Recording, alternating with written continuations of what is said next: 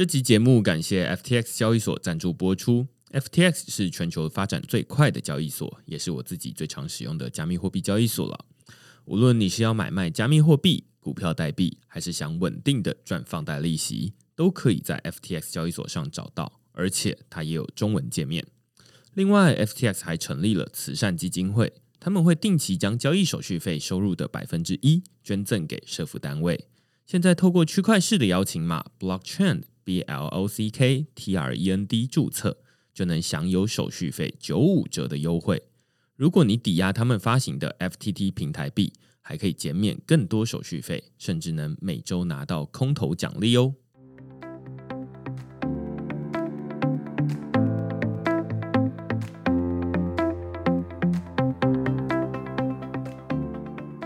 Hello，大家好，欢迎大家来到区块市的 Podcast，我是区块市的作者许明恩。简单介绍区块市哦，区块市一个礼拜会出刊三封的 email 给付费的会员，那其中一封就是你现在听到的区块市 Podcast。那另外两封我们讨论什么呢？最近讨论这个微软用区块链来打击盗版，那这是一个很有趣的提案哦，就是它其实是一个论文啊，它还不是一个实际的计划，可以确定说哦，那可以用区块链来抓盗版，但是诶，它是一个很有趣的概念。那他提出来说，哎，其实像这个比特币，它是用经济诱因的方式鼓励矿工来一起保护这个区块链的网络的安全嘛。那他就想说，哎，那其实可以同样用经济诱因来鼓励大家检举盗版。那乍听之下会觉得，我自己在看这篇文章的时候，其实也想说，哎，这感觉好像不知道可不可行。所以本来是抱着打脸的心态来看这个论文了，然后后来看到一半就觉得说，哎，没有没有没有，最后可能被打脸的会是我自己哈。那另外一篇文章呢？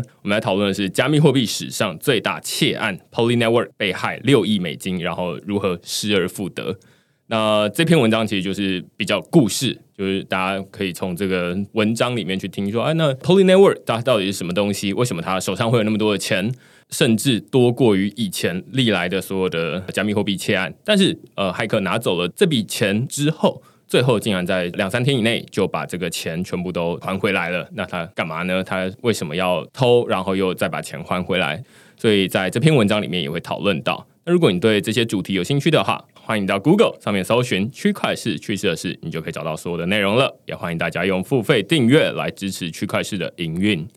那我们今天要讨论的主题其实跟过去比较不一样。之前的主题比较像是说，哎，我们来。呃，邀请专家来宾，然后来讨论说，哎，他做的专案。今天我们想要换一下方向，就是想要试试看比较轻松。然后，其实我们每天在区块链世界里面会用到很多不同的小工具。就来说，大家可能过去有听过什么 MetaMask 这种钱包，或者是还有很多区块链的工具啦。只是我们好像区块链到目前为止都没有做过一集关于说，哎，你可能必用的三个。区块链小工具，那所以我们今天就邀请呃另外两位来宾，一位是电新闻的主编 Wed，另外一位是台大自工所的博士生 Sean，灵感大师 Sean。其实他们两个就是平常都在这个领域里面，然后我们今天就是走一个比较轻松的路线，然后请他们就是各自准备了大概十个，然后但是我刚临时宣布只要有三个，所以。用这样的方式，就是说，哎，你平常就会用哪些东西？其实我们在事前都还不知道彼此会推荐哪些就是好用的小工具，所以我们待会就是一一揭晓。但是今天也会跟之前的主题比较不一样的地方，就是哎，今天听起来就会比较像是一个一个的工具，而不像是一整集完整的内容这样子。那我们最后也会把这些小工具的连接。附在 show notes 上面，然后方便大家去搜寻。那我们先请 Wade 跟 Sean 跟大家打声招呼，然后要不要简单自我介绍一下？嗨，大家好，我是 Wade，我是练新闻，就是一个台湾的区块链跟加密货币资讯媒体的主编。然后我们平常会有很多的新闻资讯，包含 DeFi 监管、加密货币应用等等的内容。基本上我的工作就每天在看很多资讯，然后产出新闻跟一些专栏专访，巴拉巴拉巴拉这样子。然后区块市也是我敬仰的前辈。好来哦，还有大家好，我是向，是台大自工所博士候选人。然后我平常都在看一些 blockchain 相关的研究跟 research，还有做一些老师相关的那个 project，像是 AI 或是 IOT 相关等等，就是他做的事情其实比较广泛一点。然后在区块链部分，我就每天就是强迫自己想要读一些文章，去跟上这个时事，并且写一些相关区块链的文章，这样子也是久仰这个明恩大 佬他的文章，我们都读这个区块是长大的然后因为你们刚刚说各自准备了十个嘛，然后其实我自己就是也有列了大概八九个，就是在这个区块链领域里面，你自己会常用的小工具，或者说如果你要推荐听众，他们想要进来这个领域里面，他们需要用到的工具有哪些？好，那我第一个介绍就是那个 Solana 最近不是币价涨得非常凶吗？我都推荐这个 Blockto 的钱包，因为我自己有在用那个大家知道那个流动性挖矿的那个池子，你可以去挖那 Radian 上面的一池跟二池，所以我推荐你可以用这 Blockto 的钱包去挖这些池子。他们在 Sol 上面的那个交易是 transaction fee 很低，然后它同时也支援 Flow、Ethereum、Binance Smart Chain 跟 Avalanche。Avalanche 又是另外一条公链的生态系，OK，听，这个就是轰炸听众，对不对？就是第一个是钱包，钱包有很多种，然后你特别推荐 Blackto，因为它支援 Solana 是吗？对它支援很多个平台，它是很多平台都支援的一个钱包，所以我推荐它。OK，就你也有在用我也有 Blockto 对不对？对我也有在用 Blockto，然后之前有找李轩，户哦，对，没有没有没有，就是小户。对，所以 Blockto 它其实是之前那个李璇跟这个 Edwin 他们一起做出来的一个钱包嘛，然后最一开始是支援以太坊，对然后接下来是 Flow、Solana、BSC BSC 没错，BSC。OK，然后你说 Avalanche，对，这些其实都是一个一个的区块链。没错。然后你说你为什么要推荐它？主要是我觉得它可以去挖那个 Radiant 啊，因为我我自己在这个池子挖它，因为它 transaction fee 我觉得以太坊上面现在是稍微比较贵，然后加上它的流量慢慢有点稍微下降，随着 Binance 他们的 CD 它的那个流量稍微有点换接班人的事件影响。所以我觉得现在我比较推荐这 Blockto 是比较偏向 Solana 生态系，然后也可以支援就是接下来可能会发展出来的 Avalanche 的生态系。哦，所以你是说，因为你现在都在用 Solana 比较多，然后比较少用呃 Ethereum 甚至是 BSC，哎，对对对，所以你就会想要用 Solana 相关的钱包来做这件事情。然后 Radium 是其中之一你在用的应用。就我觉得 Blockto 的一个好处是，毕竟它是台湾的公司做的，所以它的界面都是中文，而且是繁体中文。然后它的主打就是多链钱包，然后还有智能合约钱包嘛，你只要输入一个 email，你就可以得到这个账户。我觉得对于初学者来讲还蛮方便的。然后不管你要走很进阶的，就是纯以太坊的应用，或者是成本很低的 BSC、Solana 这种应用，你都可以透过这个钱包去跑。我觉得这个算是它的一个特点吧。我自己好像也是很早下载了 Blockto，但是我后来就都没有在用的。最主要原因是因为它会有一个点数的设计，对，然后 gas fee 就是我好像没有办法自己手动控制。现在好像还不行，因为这个事情在以太坊上面就是这样。然后他们因为是智能合约钱包结构的关系，它的 gas fee 又比你直接用 MetaMask 在做交易还要贵所以我会觉得我我也没有在上面做以太坊的交易啦。对，所以 Solana 我可以理解，因为 Solana 上面其实就是没有几个钱包可以选择，对对对，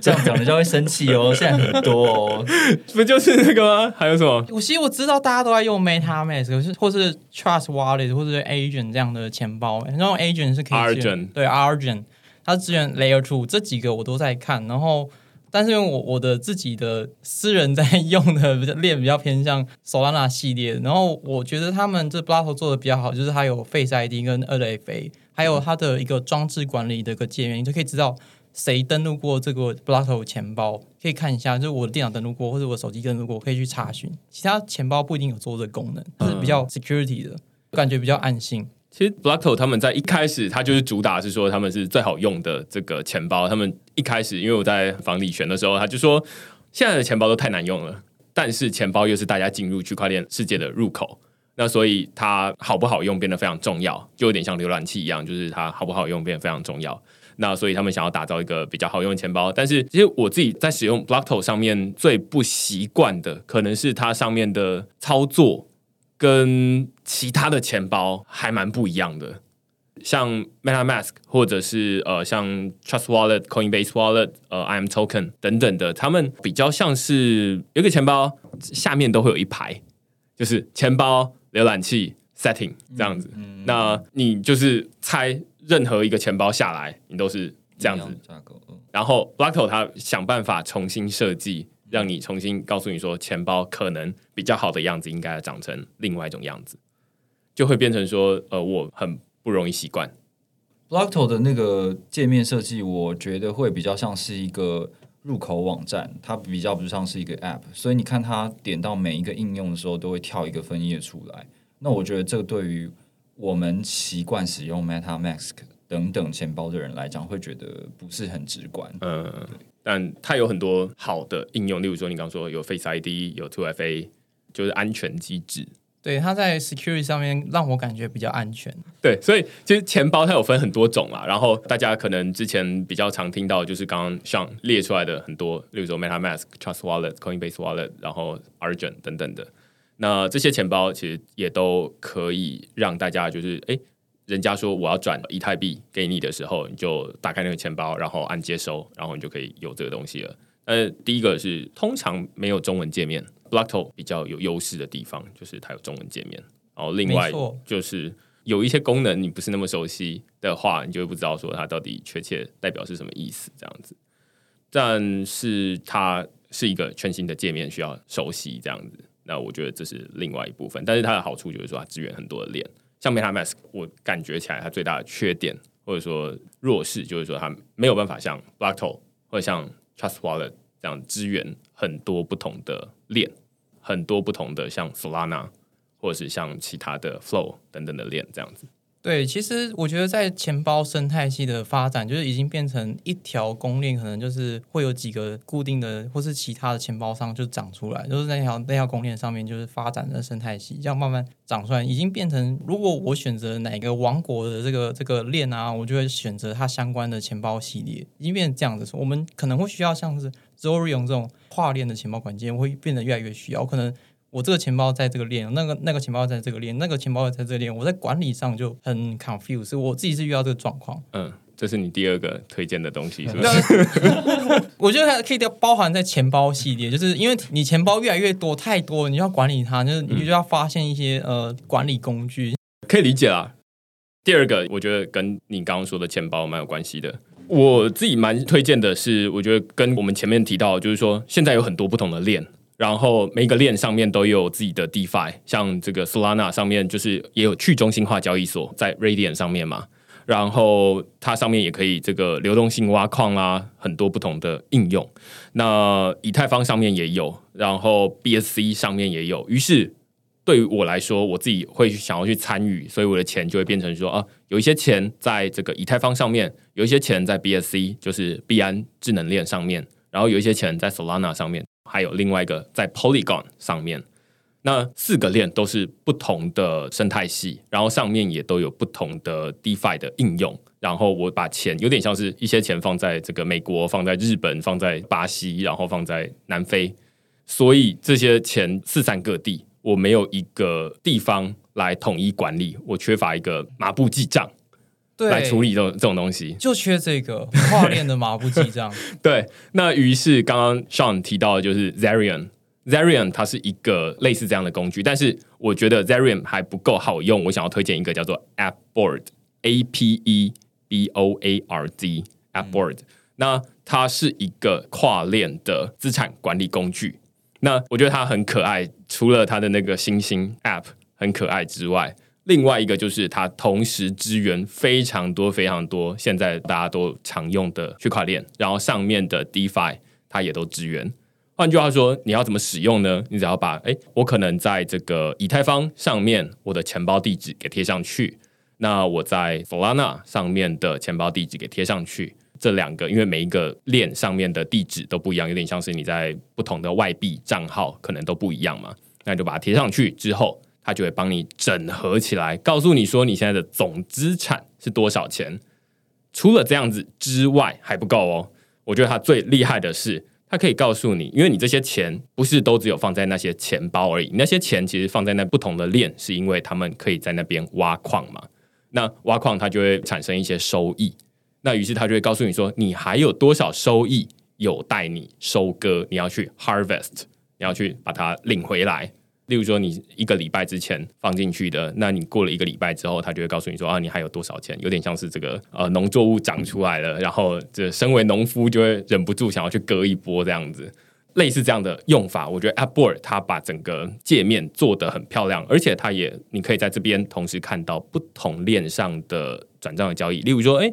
你现在可能过了一个月或是两个月之后，那想说我到底上一次收割是什么时候啊？就是它涨这么多了，那我上次到底是什么时候收割？那他就会可以看得到，就是说你的 history，就是哎你在不同的链上的这个交易记录，你是什么时候 harvest，他就会告诉你啊，原来是四个礼拜之前收割的。那所以它现在这些长出来，就是因为是过去四个礼拜累积下来的成果，这样子。我觉得这就是一个我自己非常推荐，而且我会把它直接称为 crypto 的这个麻布记账。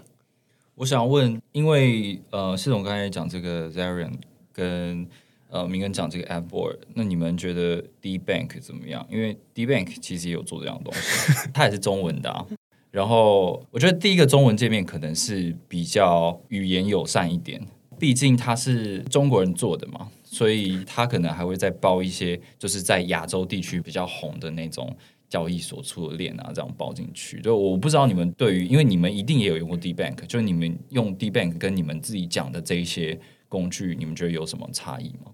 我也有用 D Bank，但可能是因为 D Bank 比较早出来，AppBoard 比较晚出来。然后在我发现 AppBoard 之前，D Bank 它的界面就已经发展的比较复杂了。那所以我是一开始 AppBoard，它现在其实也变得蛮复杂的。但是我是先从 AppBoard 的阳春版开始，然后有点慢慢跟它成长，所以我一开始就觉得哇干净，喜欢，所以我就继续用。那反而是我第一次进去 D Bank 就觉得这三回很溜，对，就是这这太复杂的东西了。所以我就放弃。当然后来理解就是说，AppBoard 的功能跟 D Bank 是一样的。然后其实 D Bank 还有支援一些 AppBoard 没有支援的链，对，例如说什么 x die 之类的。但是因为自己也没有把资产放在那边，然后我就觉得说，呃，放在 Apple 上面它比较可爱。我觉得可爱很重要。就是在 DeFi 领域里面，因为大家都前来前去的，就是很没有温度。对，所以它有没有一个可爱，像那 Uppercut，就是那个羊驼，羊驼，对，羊驼它就是可爱嘛，或者是靠背了，就那个那个，对对对。等一下，你的听众又知道羊驼了吗？叫我们不要讲男的，你听众又知道羊驼是反正就是一只羊驼的样子。我们要解释它的功能，类似这样子。我觉得 AppBoard 它明显胜于 DBank 的，可能就是它的。画风界面对有 IP 的对对 对，我觉得这其实蛮重要，因为其实你看到好多的这种工具类型的，它其实功能性来讲，它全部都一样啊。但现在就是差在说，我们的使用者对它有没有感情，然后觉得它好不好看，就是跟我们相遇的时候的那一刻，我们是用什么样的方式？比如说，我是突然在 Twitter 上面滑到，然后我觉得说，哇靠，我怎么发现这个？然后你就对它特别有感情。我觉得蛮多的工具好像是是这样子。我也觉得蛮认同的，而且我觉得是 Apple 跟那个 d e b a n 最大的不同，就是好像中国社群那边比较喜欢那种跟单，就是我发了一个 d e b a n 账号，其实我是给大家追踪我的，我要炒那种人气，而不是去使用它，就是我要分享我的想法，然后就说有一个 d e b a n 账号，他今天转了多少，他又转了多少，然后大家就 follow 他，就是 follow 这个 trend，就有点像是 watch bet 的那种做法，但是在这个 Apple，它就真的我觉得。非常可爱，非常可上 user 的感觉。可能我我在使用上会使用这个 App，我会比较喜偏好。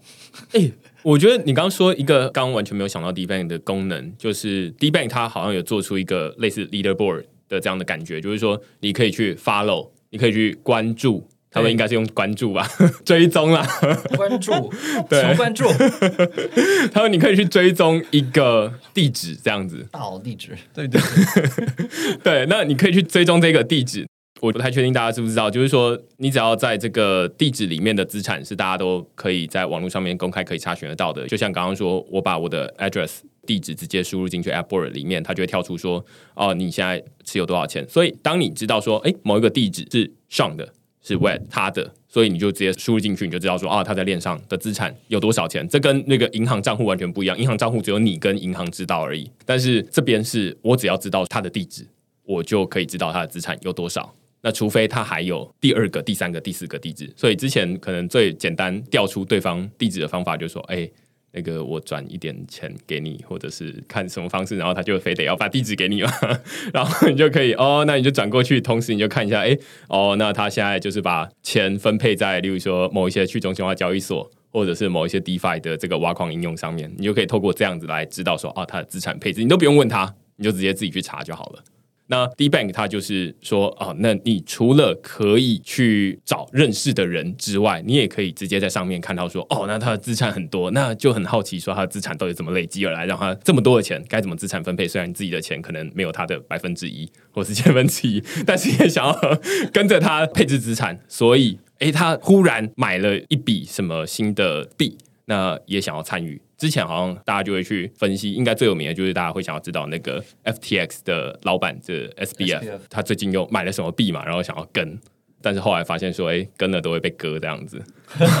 所以因为在这个链上大家都没有记名啊，没有说啊这个是谁的地址，而只是说哦，那他可能在 Twitter 上面有发说，哎、这是我的地址，或者是在某一些地方不小心泄露出来，或者是他自己用那个 ENS，就是 Ethereum Name Service，就像我自己叫 MN 许的 ETH，那于是大家就可以在上面搜寻得到。那它可能叫做 Vitalik 的 ETH，那所以大家也可以搜寻得到，就只要说哦，那是 Vitalik Buterin 的地址，类似这样子。那 D Bank 很好用的，或者是我不知道我自己很少用的功能，就是你可以去跟单，跟别人这样子。这你刚刚提到，我突然想到，嗯我想要再补充一个关于 D Bank，就是我觉得这种中国体系的区块链应用，他们都蛮有野心的，就他们可能跟美国的不一样，就是他只做一件事情，然后把想要把一件事情做到最极致、最有创新这样。然后 D Bank 是有做了它的这个工具嘛，然后它最近又有推出一个像是 MetaMask 一样的钱包，叫做 Rabby。这个东西就是有配合 DeBank 做使用，那它有推出一些功能，譬如说，它会去侦测你今天做交易的地址。如果这个地址的合约，比如说这个平台或这个人是在网络上有疑虑的，它其实会给你风险提示。然后他也希望说，透过这一个他的钱包，在你的交易上面做更多可视化，你可以理解说这个交易的收跟发是到什么样的地方。就他他想要把区块浏览器的事情做得更容易被理解。嗯，我觉得这个还蛮有趣的。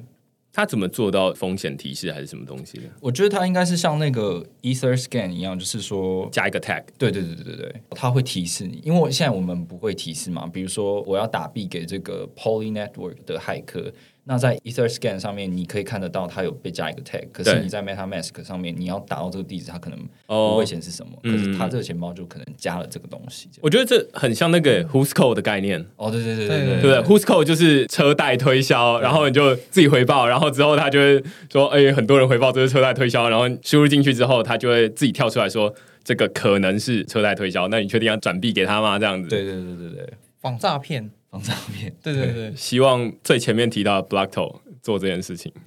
对，李璇，你听到了吗？考验李璇有没有听 Podcast。这是一个蛮有趣的功能，而且现在其实要帮大家贴这个标签，就是 Who's Code 既然都已经做的这么成功，然后大家都知道说，哦，那你的钱包地址跟你的电话号码其实蛮像的。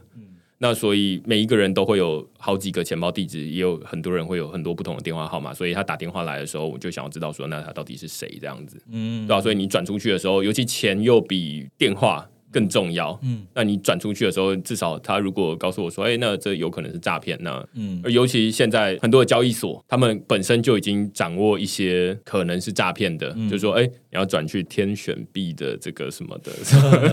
我不是说它是诈骗，我只是说啊，你转去这个天选币的地址里面，对不对？那可能就是你要确定你是要转到那边去啊，类似这样子。对啊，但一般转账之前都会先确认他是不是交易所的合约，或是他有什么 Ethereum Service，就是他至少标注一下自己吧。就是如果你要去用某一个 service，应该都会这样标注。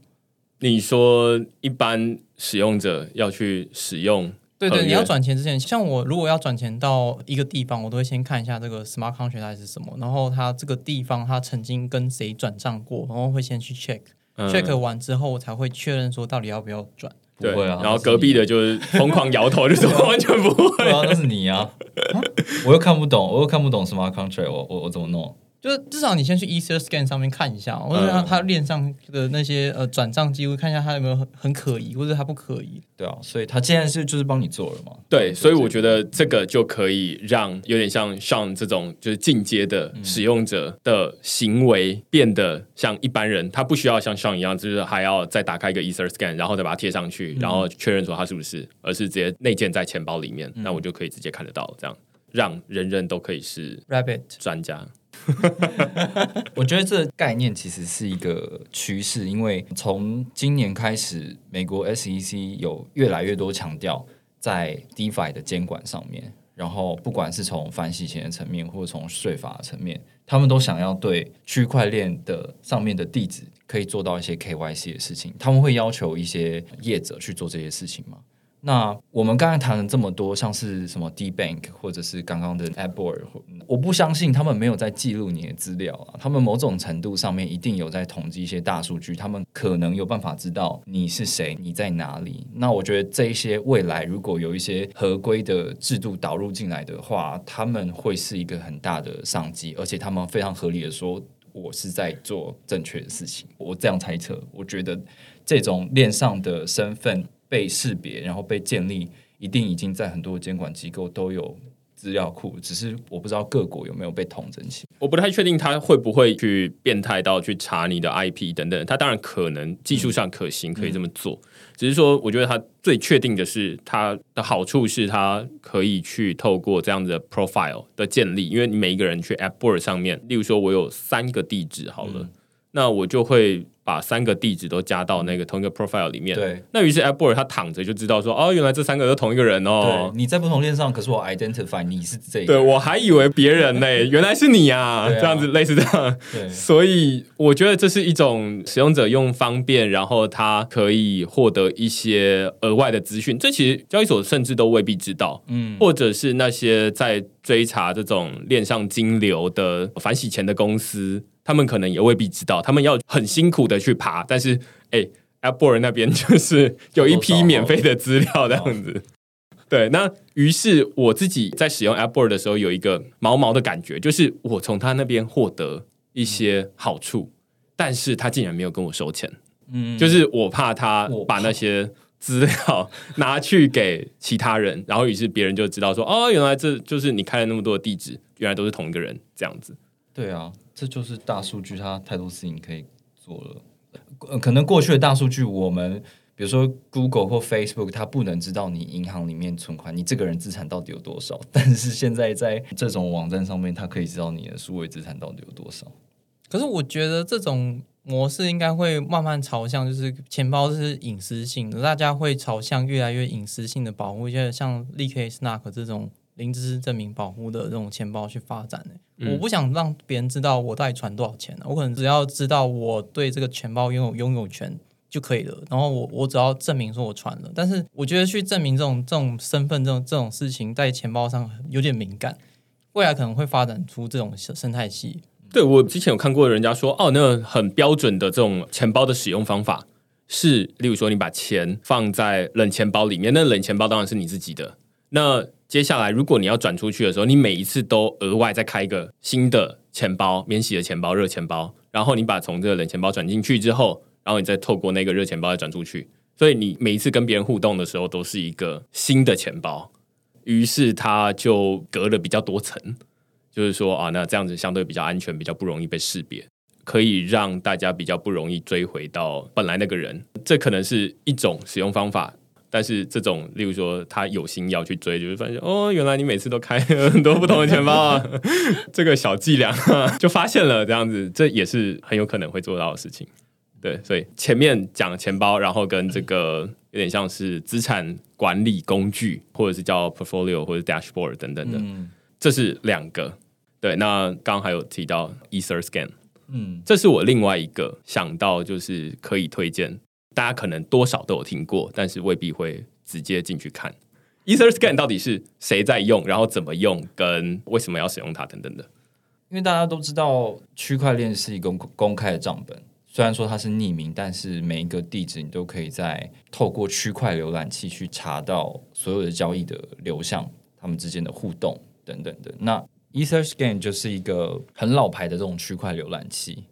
所以说你只要输入一个 transaction ID，就是这一笔交易的一个序号的话，你就可以去查到某一笔在区块链网络上面发生的详情，或者是你把你自己的以太坊的地址，或是别人的以太坊地址丢进去的话，你都可以看到它有多少资产，跟它的交易互动有什么样的东西。所以这个东西在区块链工具上面是非常常使用的东西。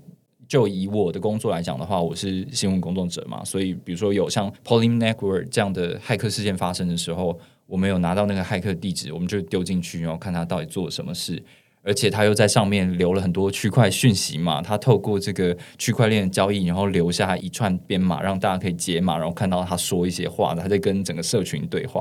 那其实你就可以同步去看这些事情。那我自己还会做一件事情，就是去看，他会告诉你说现在呃以太坊网络上面的 gas fee 是多少，所以我会上去，它有一个页面叫做 gas tracker，就是可以去看。现在的最低平均还有最高的以太坊使用的交易费率大概是多少钱？那我就会可以去看说，哦，那现在可能很热，现在很多人在上面做交易，或者是现在很冷，市场很惨，根本就没有人在动。这样，那很热的时候，我又可以做一件事情，因为他会去记录说哪一个 smart contract 让人家耗费的那个 gas fee 是最多的，那我就可以去判断说，现在比如说像 Uniswap 这个对币的。去中心化交易所，对去中心化交易所，它现在是使用率最高，然后可能是 USDT，或者是最近最红的这个 Axie Infinity，它的这个跨链桥就 Ronnie 使用率一直非常高，就是近一两个月来它都在前三左右。然后还有像是 OpenSea，因为 NFT 交易平台也是很热络，所以这两个礼拜它也有一度是在消耗这个 Gas fee 是在最高的，可能第一名、第二名的状态。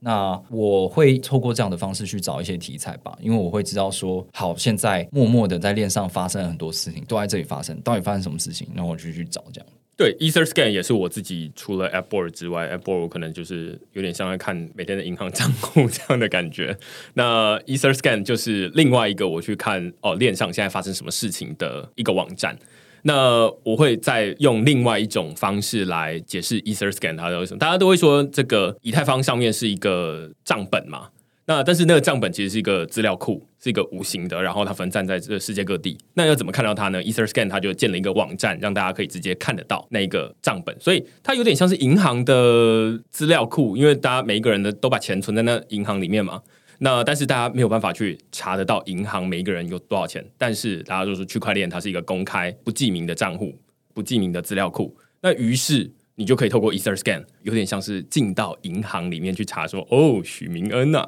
有多少钱。然后另外一部分是刚有提到的这个 Transaction Hash。它有点像交易流水号，就是哦，你现在看到有一个人排队，然后去那边转账交易了，你就看到他在银行柜台里面做完交易，然后你就马上在他后面，然后查一下，哦，原来这一笔就是你啊，然后你就可以看到说他在几点几分转了多少钱给谁，所以你就可以看到这些资讯。我觉得这是一个很有趣，就是跟传统的这种金融体系很不一样的地方，就是你可以看到现在大家的资产有多少钱在那里，然后在上面做什么样的行为。然后一切都是公开透明。那另外一部分就是刚刚有提到，就是说啊，那有很多这种呃，像 OpenSea、Axie Infinity，然后 Uniswap，他们都在这个链上很热络。但是多热络？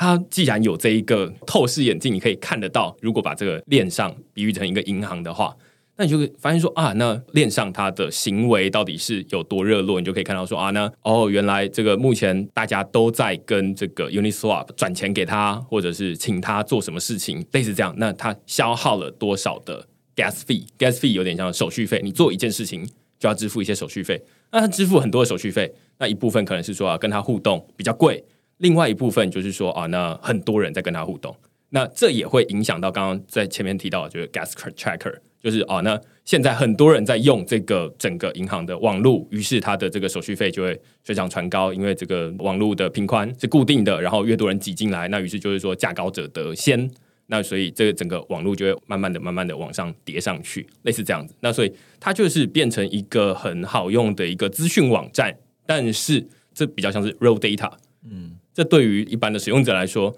他不需要知道那这当然是我们的媒体工作者会比较需要知道说第一手。所以我们就会去透过 EtherScan 去看到说，哎，链上现在发生什么事情。那 EtherScan 它只是以太坊这个区块链上面的可视化的工具。那另外在币安智能链上面也有 BSC Scan，同一个团队做的。嗯，所以你就可以看到说，哎，币安智能链它链上也发生什么事情，然后同样这些资料到底变成什么样子，那跟以太坊有什么不一样，你就可以去做对照，这样子。其实 EtherScan 因为就包含 BSC 都是，就是很多的区块链它其实是 EVM，就是以太坊虚拟机相容的这种区块链。你只要用同样的在以太坊上面的地址，都可以同时在不同的那个 EVM 的那个区块链上面，就是秀出你这个 account 嘛，就他们是可以相容的这样。因为你刚才讲那个 BSC scan 啊什么，那也是由那个 EtherScan 的工具然后发展出来的东西嘛。然后他们其实是有可以相容这样，所以 EtherScan 后来出了一个东西，就是只要你是 EVM 相容的那个地址，你只要丢到那个浏览器里面，它全部会帮你跑出来，就是可能是 BSC 或 Polygon 什么的。然后你可以更可视化去找到不同的 EVM 相容区块链上面的资讯，这样。嗯嗯嗯。而且我觉得 EtherScan 它不只有就是看账户的功能，它还可以去看那个你的 transaction 的 type，像是最近的 EIP 一五五九，如果它是这种 type 的话，你也可以在 EtherScan 上面去找，并且你可以去更 detail 知道这个 EtherScan 上面。呃，你传的如果是一个 smart contract，就是你是 ERC 二十，或是你是 ERC 七二一这样子的，就是 ERC 二十是那个 Ethereum Ethereum Proposal 的第二十号，它是 non-fungible 这种 token，可以去互相传输。然后七二一是有点像是 NFT 这种 token，你可以去上面看说你传到底是一个 NFT 的 contract，还是你是一个 ERC 二十的 contract，还是你其实传到是其他类型的 contract，就是可以去确认这些事情，就蛮方便的。OK，所以这是。EtherScan 我们常用的东西啊，当然它上面好像还有一些，例如说统计数据，有点像是你有这个网站之后，你就可以说哦，你是一个以太坊上面的，有点像是执行长这样的感觉啦。上面就是一个战略版，呃，我不知道那叫什么。战情室，战情室公开的，呃，收费的，对对对。然后你就是每天盯着它看，然后你就会，哎，那现在又有多少交易出来了？然后是 NFT 的多还是不是 NFT 的多？这样子。那有很多的资讯，你可以自己在上面挖，这是另外一个我觉得我自己是蛮推荐大家可以去看看的应用，这样子。嗯，讲到 EtherScan，我想要补充一个，就是我自己的公司，因为现在其实对我们区块链媒体来说，有很多的业务是厂商支付给你加密货币啊，但是我在做账的时候。我发现一个问题，就是说我们的财务的人员，他可能是传统的财会体系出来的，所以他要我证明说这一笔交易存在的时候，当我给他一个 transaction ID 唯一不可篡改的东西的时候，他告诉我说：“哎，你去填一下表单。”然后我就会觉得靠，我已经给你这个最准的东西，然后你叫我去填一个 A 四的纸的表格，然后写东写西，我就觉得啊，我我觉得很可惜，就是我们已经有这么方便的工具，然后它就是一个最完善的账本了。我只要一串数字，我就可以证明这个交易的存在。但是我的财务还是叫我要去填一个表，那我就觉得很烦。哎，我还蛮好奇，就是说，因为现在都会有这样的支付嘛，就是说啊，那你要做什么事情，然后你就支付一笔，例如说一千 USDT 给你，然后于是我们很自然就会觉得说啊，那就是这个 transaction hash，就是交易流水号嘛。那交易流水号贴上去之后，那我们也附上一个连接啊，然后你可以点进去之后，你就发现说啊，那它是几点几分，转了多少钱。给谁？然后我就跟你说这是我的地址啊，然后那个是他的地址，然后还有说这个矿工是谁，然后他包在哪一个区块上面等等的很多不同的资料。如果用以前这种传统金融来比喻的话，就是一个交易的连单填完转账之后，然后那个柜台会给你一个这个收据或者是一个处理的单据，它只是它是数位的，然后它是用另外一种形式呈现。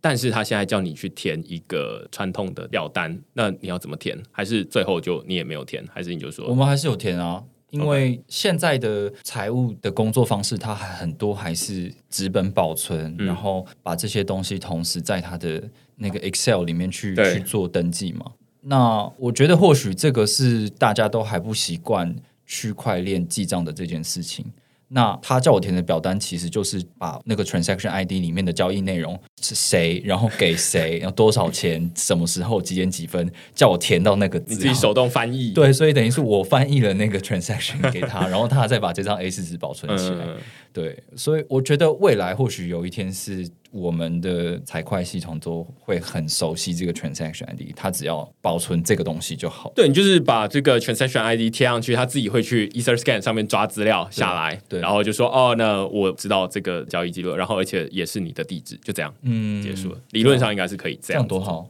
这边我要补充一下，就是因为我在那个外商的区块链公司上班，然后他们也是有类似这样的问题，然后他们的做法有点像是，就是我在发薪水的时候，我要算你的薪水多少钱嘛，但是他是发 token，所以他就是直接哦，我会先给他我自己的 Ethereum 的那个账户，账户给他之后，他是依据当时他汇率是多少钱，在哪个 block 哪个时间，然后算好多少钱美金，然后换算完，换算完之后就一个表格，就是他用 multiple output 的这种一次发钱给很多人的方式，直接发很多人的薪水，就一次发出去。这样的方法，我觉得未来可能会在就是为了这边的公司应用上啊，就是用 token 来发薪水这件事情，但是在报税上可能就是另外一个表单要填。嗯，对啊，我们都期待就是说，嗯、因为我们私下的这种转账交易，或者是说 B to B 的转账交易，其实慢慢的开始都是像我自己也优先想要收 crypto，所以一部分是我就可以直接再把它拿去，例如说存在这个 DeFi 里面啦，等等做应用，或者是我要转给其他人。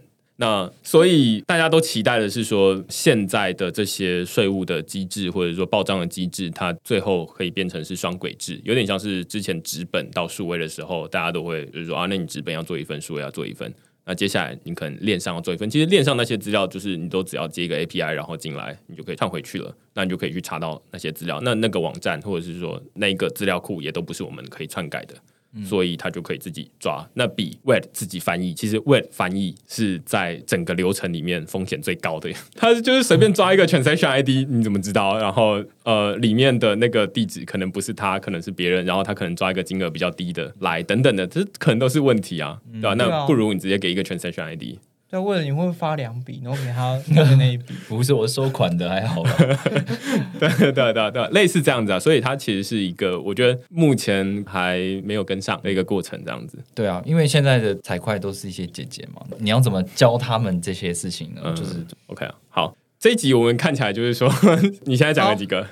我觉得我应该讲了两个，就是 Blatto 跟 Zorian。？OK，我再分享一个那个蛮推荐，就是我有在用一个 A P P，就是一样看数据，延伸刚刚那个 Ether Scan，就是有一个叫做 Bitcoin，B 是那个中文的 B，、嗯然后 Coin C O I N，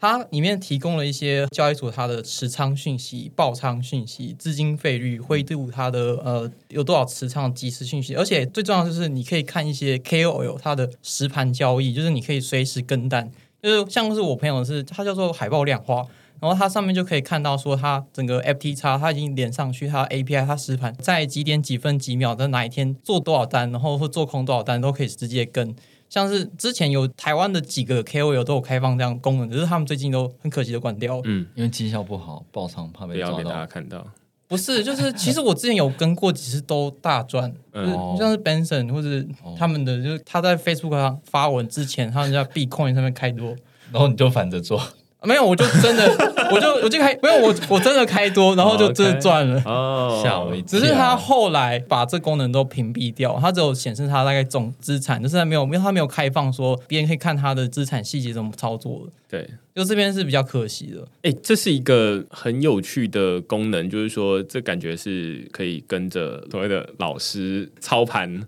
但是你也不需要付钱，对不对？目前不用，那它有一些功能，就是假如说那个老师要收费，就是收费实盘给你讯息的话，他他就会要付钱。然后有些老师是他因为知名性比较低，然后他是打知名度，你就可以他他随时都可以开放实盘，他哪时候做多多少钱，然后或者他爆仓多少钱，都直接在那个 Bitcoin 上面可以看到，而且。我觉得看到比较温馨的感觉，就是假如说忽然大爆仓，你就可以看到前一个小时全网爆仓多少，它就会跳出来，几千万美金就爆仓，几千万美金就爆仓，然后你就会觉得，自己只是小小咖，对，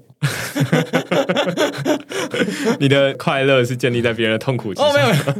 就是你会觉得大家都爆了，然后你你也爆了，嗯，OK OK，我我觉得这种就是因为刚刚那个系统讲这个，它的网址是 A B C 的 B，然后 B，然后 Coin 这样子的一个一个网站，然后它看起来也是中国体系的啊。那中国体系的应用程式在跟交易方面的其实做的还蛮完整的，就是资讯很丰富，就不得不说真的很厉害。像他讲这个都是跟就是合约交易有关系的嘛，全网爆仓，然后开仓量是多少，资金费率是多少，这种东西，就是我觉得中国应用程式真的做的蛮厉害的。但刚才讲这个，我蛮好奇，就是说。你如果要跟单的话，你必须要跟他串 API，你要输你的账号密码在里面，你才可以做一键跟单这件事情吗？不用，他你就要开提醒，然后手机就会跳一下说 Benson 做多，你就开始做多。哦，所以你自己要另外在手动去做操控，这样。对你也可以不跟他。OK 啊，对，所以这其实原始的方式就是大家开一个 Line 群组，然后老师就说：“哎，我做多了哦。”